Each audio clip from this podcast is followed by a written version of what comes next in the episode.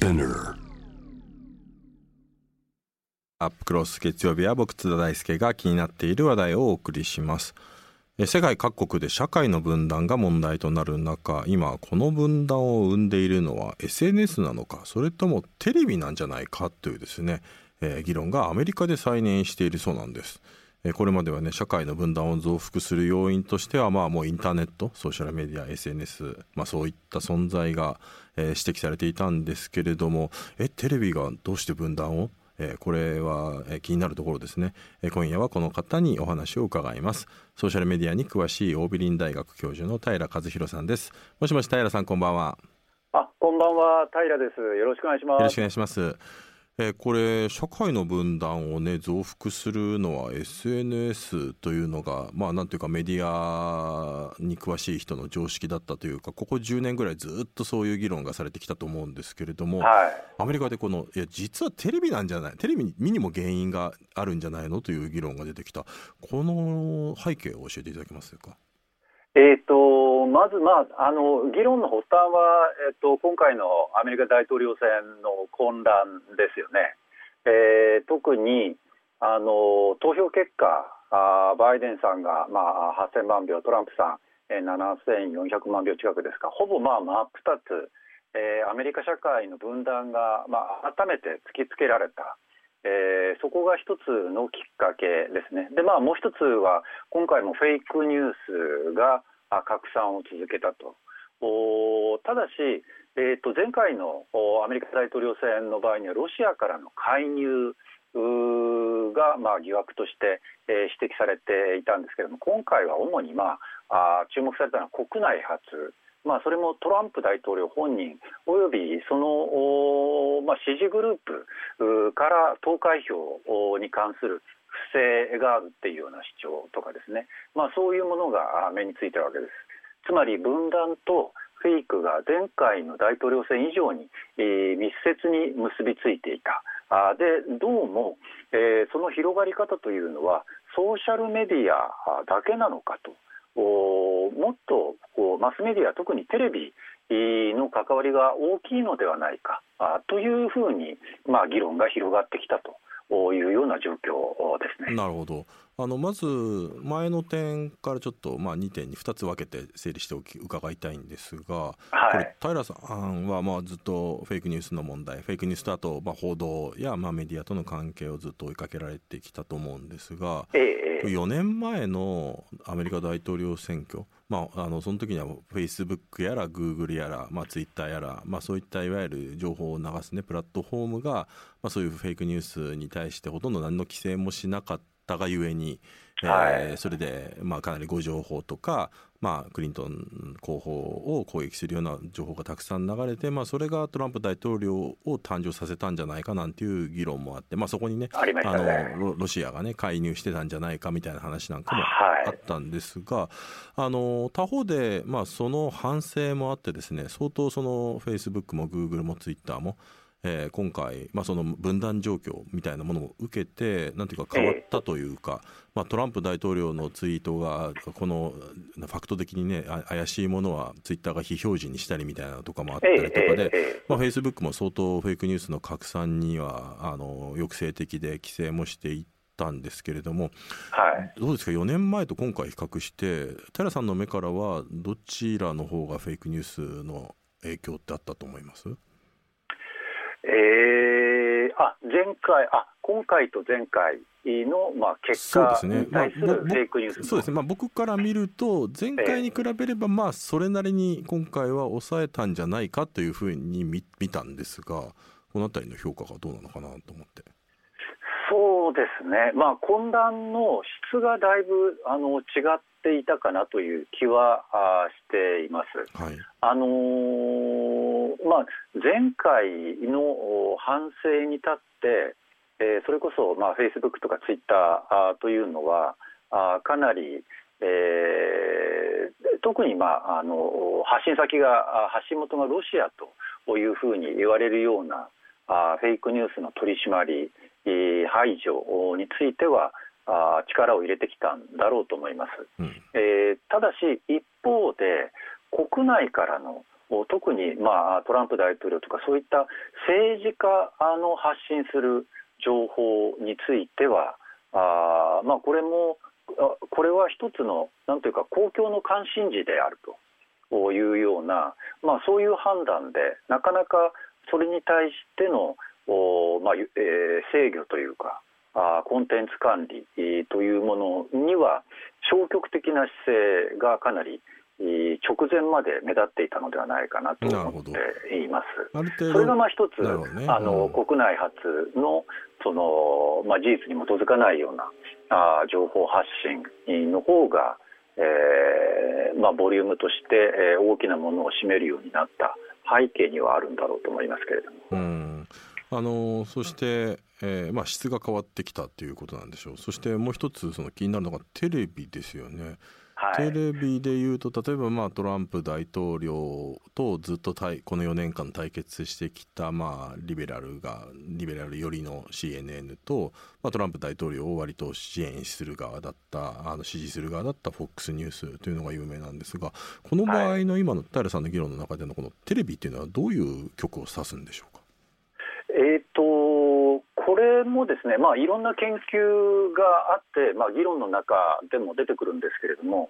えー、一つはですね前回の大統領選もそもそも、えー、ソーシャルメディアよりもテレビの影響が大きかったんじゃないかっていうような研究も前回の大統領選直後には発表されたりしているんですね。はいはい、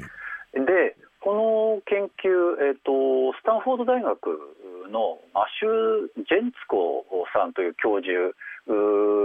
があの研究してるんですけれどもこの時の調査によると大統領選で最も重要な情報源として、えー、あなたは何を使いましたか？というような調査に対してソーシャルメディアを上げたのはわずかあ13.8%お少ないですね。えー、これに対して、えー、ケーブルテレビそれから、まあ、いわゆるネットワークテレビ、そしてローカルテレビ、これ、全部足し込むと、ですね、うん、57.2%、6割近くはテレビだったというような、まあ、その研究ではそういう結果が出ていて、うん、えー、ソーシャルメディアの影響は限定的だったというような指摘も、あのその時点からすでになされて、えー、いるんですね。なるほどね。えー、ここあれなんですよね。ちょっとまあ日本の方リスナーの方にはちょっと理解しにくいかもしれないですけどアメリカの場合ってその日本みたいにね地上波がたくさんあって無料で全部見られるというよりもケーブルテレビ先進国でとにかくいっぱいケーブルテレビでチャンネルがあるということ。そしてそのケーブルテレビではだいぶまあなんていうか政治的に尖った主張するような番組もたくさんあるっていうようなねその違いがちょっとあるのかなと思うんですけどこの辺りはこの場合のテレビっていうのはだからまあこの場合、はい、あの特にあの影響があったとされているのはまさに今あのおっしゃったケーブルテレビの中のニュースチャンネル。特にまあ保守系でいうと FOX ニュース、うん、それからリベラル系でいうと MSNBC、はいはい。えーまあ、こういったその党派色が明確なケーブルテレビ、うん、これがかなりの影響力を与えてきたのではないかと。いうような指摘はなされています。先ほどの調査の中でもケーブルテレビというのはあ、まあ、57.2%のうちの23.5%はケーブルテレビ、えー、他のネットワークテレビとかローカルテレビを、まあ、しのぐ割合になっていますね。うんとなるとただもう一つ、まあ、これは日本なんかでも見られる現象ではあると思うんでしょうけれどもそういったケーブルテレビ、はい、テレビで流れた内容が、えー、キャプチャーされてね、えー、ネット、ツイッターとかに流れていってそれに対してみんながコメントをしていってどんどん炎上してさらにそれをまたテレビが拾い上げるというなんていうか、はい、SNS とテレビの共犯関係みたいなものがまあ、本当にここ10年ぐらいねあの、まあ、炎上問題なんかも含めて非常に顕著に見られるようになったと思うんですけど、はい、まあ、そういったことの影響力もあるんでしょうかね。そういうフィードバックループもあのやはりアメリカの状況の中でも指摘されています。それはまあどっちが先かっていうような問題ですけれども、今はまあ日本でもそうですけれども、やはりソーシャルメディア上で何が起きているっていうことを、えー、かなり意識的にテレビも取り上げるようになっているし、テレビの側あ、ソーシャルメディアの方でもテレビでこんなことを言っていたという形でテレビを今お話にあったように取り込んで、えー、ネット上でこう広めていく。その、まあ、フィードバックループの中で、えーまあ、例えばフェイクニュースも増幅どんどんと増幅をされていくと。いうような状況はあるようです。なるほど。ただですね今そこまでお話を伺って一つ疑問に思ったのは、まあ、ネット上でい。わゆる、えー、トランプ大統領がずっと喧伝している、まあ、バイデンは不正選挙で勝ち取ったんだみたいな話、まあ、あれはどんどんねいろんな報道で、まあ、ファクトベースの報道でほとんどもう覆されているというか否定されてきているわけですけれども。はいただ、ああいう不正選挙の情報を信じてたり、そういう情報を流しているメディアっ、まあ、ネットでは確かに SNS ではたくさん見るんですけれどもこれ、はい、FOX ニュースとかはもうですらさすがに不正選挙の話とかはあんまりしてないと思うんですよね。これはだからどうなんでしょう？そのテレビがフェイクニュースを拡散したっていうことも、まあ、やっぱり結構今回見られてるんですかね？えーとこのほぼ選挙結果が固まった後では FOX ニュースの状況もだいぶなんというかあの冷静なあの報報じ方にはなってきたと思いますけれども、うん。はいはい、それ以前はですね、うん、かなりやっぱり、えー、トランプ支持色が強いような、うん、あ内容が、まあ、この間ずっと続いてきたというような印象はあります。なるほどね、えー、そうするとやっぱりそれに煽られて、まあ、ネットを検索してた人がそういう情報でより、まあ、その拡張的ななんかバイアスが深まっていってしまうみたいなのがあるんですかね。えーと、それで、まああのー、先ほどの分断の話に戻ると、はいはい、おやっぱりそういったその政治的な傾向によってって接触するメディアあというのも、えー、例えばまあ保守的な立場の方であればあそういった FOX ニュースの方に、まあ、信頼も置くしやはり情報の摂取先としてはそういったものになってくる。えー、つまり社会の分断というのが接触するメディアの分断、えー、にもまあ通じてしまっているという部分はおそらくあるんだろうと思います。うん。これどうなんでしょう？そういった感情的な分極化っていうのはそしてそこにテレビが、えー、加担してるんじゃないかという話。これは世界アメリカだけじゃなくて世界的にも見られる傾向なんでしょうか？えーとまあ、いわゆる分断の状況というのは、えーとまあ、国によって割とこうまちまちだったりします。え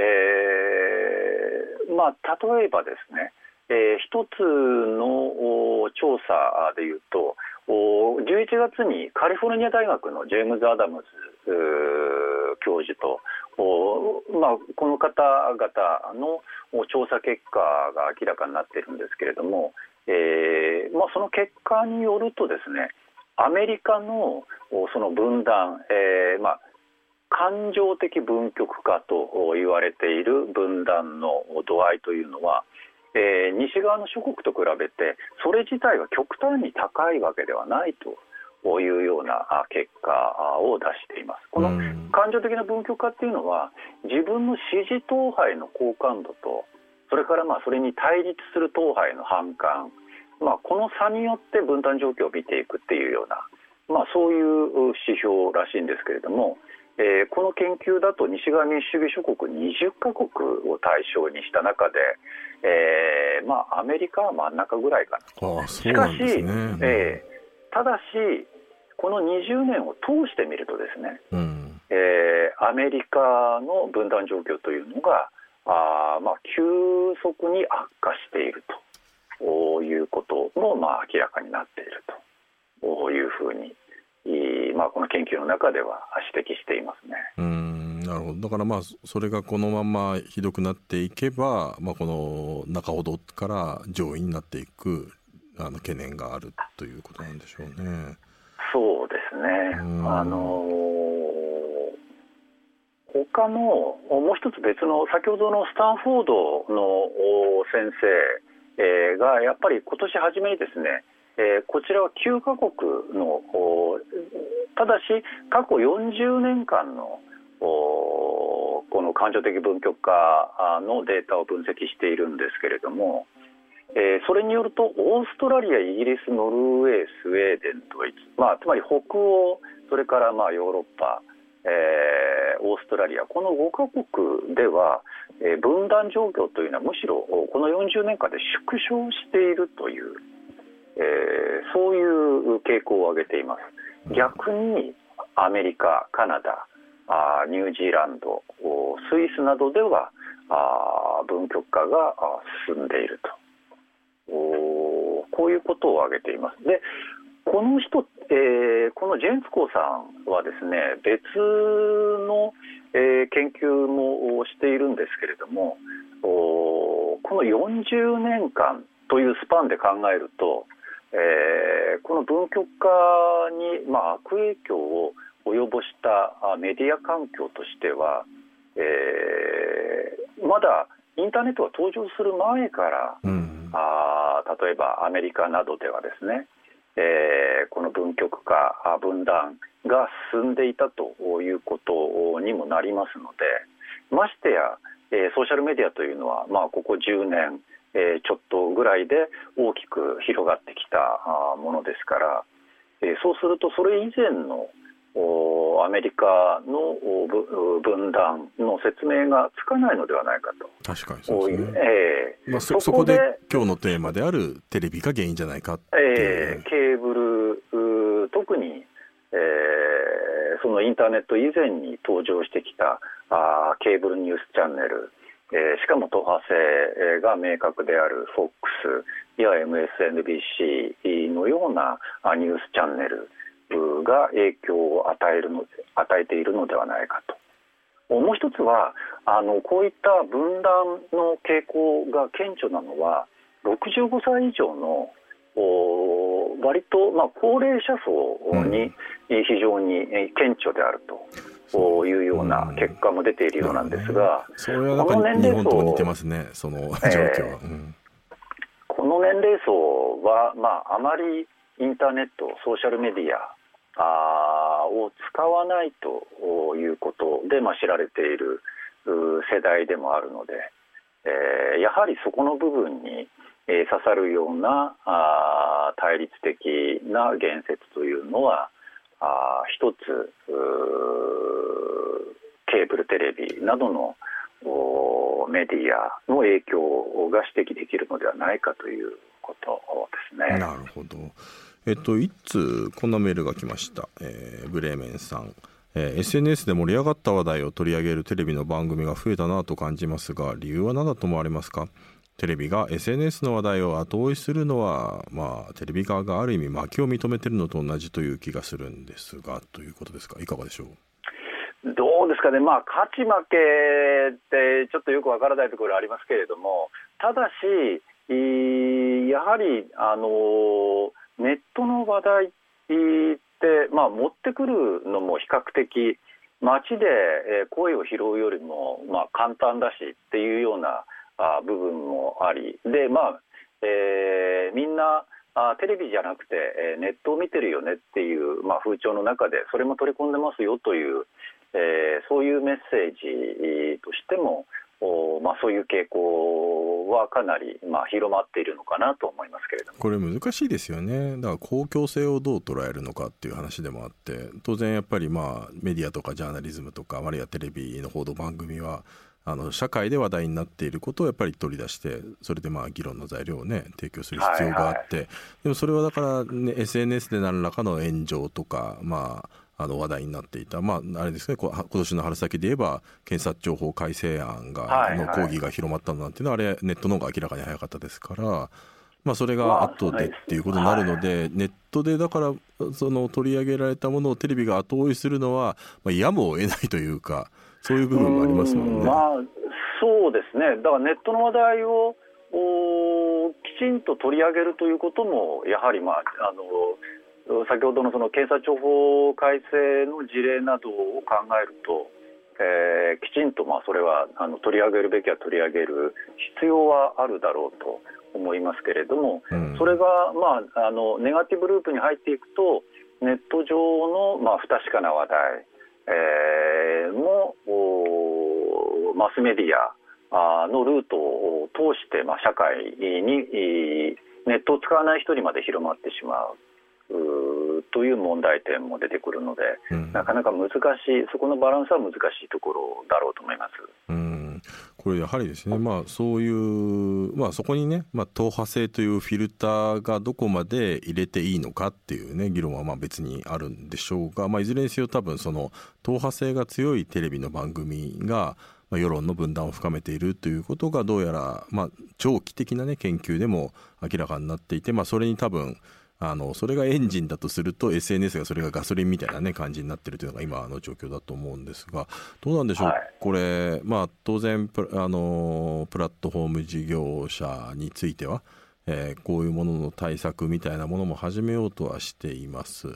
そしてで、まあ、例えば日本だったらねあのそういう党派性によりすぎて事実をおろそかにして人権侵害が起きたようなケースだったら BPO というのがある種ブレーキになったりとかっていうのもあって、まあ、そこを過剰化するようなことを抑えるような仕組みはあるんだけれども多分今追いついてないっていうのが現状だと思うんですがこれ平さん、まあね、テレビとネットどちらも含めてこういった分断を防いでいくための取り組みで何か希望の見えるようなものってあるんでしょうかね？あの先ほどの、えーと、スタンフォードのジェーンツコさんの研究の中で言及されているんですけれどもおこの分断状況が縮小傾向にあった、えーまあ、ヨーロッパイギリスとかドイツとかあるいは北欧のノルウェースウェーデンこういったところではあの公共放送に対する財政的なその支援にかなり積極的な特徴が見られたというような、まあ、そういう共通点があったと。いうような言及があります。でまあ、一方では、あまアメリカでは、まあ、公共放送の存在感というのは、まあ、かなり、まあ、存在はするんですけれども存在感がかなり薄い。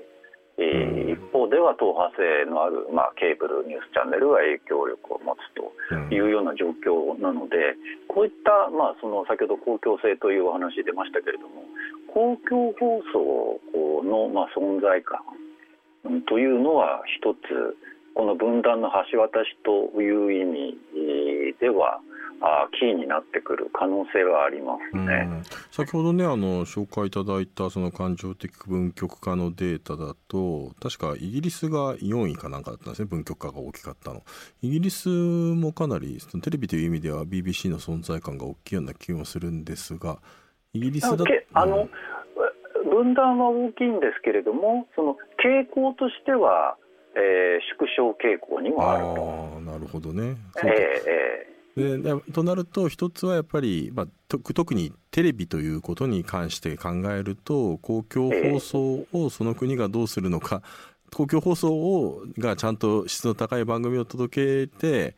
ある意味、まあ、商業主義的にねあのなんだろうな党派性の強い放送を強めがちなテレビ局に対して、まあ、どちらかというともうちょっとニュートラルな公共放送が増えることで見てる人の影響される具合も変わってくるということなんでしょうね。おそらくあのつまり分断状況にあるとこう対立党派同士で会話とか、まあ、議論そのものがこう成立しないような状況にもなってしまうと思うんですけれども、うん、そこにその共通の議論の土台場あるいはまあ共通の言葉そういったものをまあ提供する存在が何らか必要で、えーまあ、テレビに限らずメディア全般でもそこは例えば NP NPO 的なあメディアでもいいのかもしれないですけれどもえー、そういうまあ党派性のない公共性ををきちんと掲げたようなメディアというのが橋渡しをしていくというのは一つのまあ、会議になりうるのではないかなと思っています。うん。他方で、まあ、それだけねあのテレビの報道がねあのまともな方向に行ったとして、ええ、ネットが結局でもそういうものをあの全部ね上書きしていくまあどれだけねネットの影響力がっていうこともあるんでしょうけれどもそういう状況があって、はい、でさらには結局一番の問題っていうのがフェイスブックにしてもツイッターにしてもグーグルにしても、まあ、そういった公共の今議論のプラットフォームになっているところが全てアメリカの民間企業であるっていうことなんですよね。ここのね、あのだそそれを、まあ、なんていうか、世界的にうまく統制する手段っていうのもなくて、みんな困ってるみたいな、ね、ところもあるんですけれども、このあたり、まあ、プラットフォーム事業者と、えに対してメディアとしての公共性を持つべきだっていう、あるいはそういう規制をかけるべきだっていう議論も、ずっともうここ5年ぐらいずっと続いているわけですが、平さん、はい、どういった方向が望ましいとお考えですか？あの今回の大統領選、まあえーと、かなり直近になってからですけれども、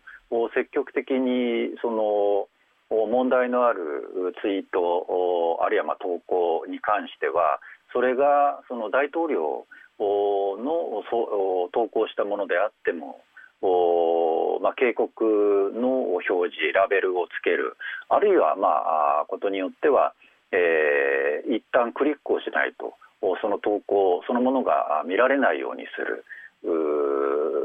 あるいは一般のユーザーが何かこうリツイートしようとする場合に、えー、もう一操作必要になるっていう、まあ、一手間あ増やすことまあ、そういう、え操作性の変更というのもありました。これらすべて何に結びついたかというと、えー、これまで、えー、早く広くどんどん拡散していくっていうところに重きが置かれていたソーシャルメディアのサービスを一旦減速させる、えー、そのスピードを緩める。拡散のスピードを落とす。という効果があったわけです。うん。で早い、えー、情報どんどんどんどんスピードが上がっていく情報。それに対してはユーザー側も、えー、条件反射的にそれに、まあ、加担していく乗っかっていく。自分もちょっと見てすぐリツイートする、えー、すぐシェアするっていうような間にゆっくりとその情報を考えて、えーまあ、価値判断するっていう時間がなかったわけですね。それが今回の対応によって、まあ、スピードが一時的にでも減速されることによってそこで一旦、えー、それぞれのユーザーがこれって共有すべきものなのか自分は何でこれ共有しようとしてたんだっけっていうことをか少なくとも考えられるゆとりが担保できたっていうことにが言えるんじゃないかなと思っています。そういう原則、えーソーシャルメディアの原則そしてそこでユーザー一人一人が考えるということはあ一つ、まあ、今後につながるポイントになってくるんじゃないかなと思っています。はい、あのそれを踏まえて最後にあのアメリカの状況は大、まあ、世界的な状況分かったんですけど日本のテレビと SNS のこの分断状況っていうのとそれを解決するために必要なことどのように分析されているか聞かせていただければ。えーと、日本の状況って、まあ、確かに分断はあります、でもアメリカほど極端な状況では今のところないだろうと、うん、しかし、分断って、まあ、それの背景があるわけで、それは例えば経済格差であったり、さまざ、まな種類の差別であったりと、え、そういうことは、まあ、日本でも存在しているし、えー、テーマによってはまあ極端に例えば、えー、沖縄であるとかあるいは都構想であるとかかなり極端に、えー、意見が対立するようなあテーマというのも現にあるわけですので、え、これはやはり日本の問題としても例えばあソーシャルメディアの原則であるとかあるいはあ分断がある場合それを橋渡しするような公共性のあるメディアがしっかりと役割を担うという点については日本でも同様に考えていく必要があるだろうと思っています、まあ、特効薬はないものの対症療法の処方箋は基本的には変わらないのでそれをしっかりやっていくしかないということですよね。そういうふうに思います。はい、わかりました。どうもありがとうございました。ありがとうございました。はい、えー、11月30日月末ですね。もう1年終わっちゃいますね。えー、11月30日の編集後期です。今日はですね、えー、欧米院大学の平和弘さんにですね、えー、お話を伺いました。うん、まあ、社会の分断生んでるのは SNS かテレビかっていう話で、まあ我々どうしてもやっぱりね、ネットに注目しがちなんだけれども、むしろテレビの方が大きいし、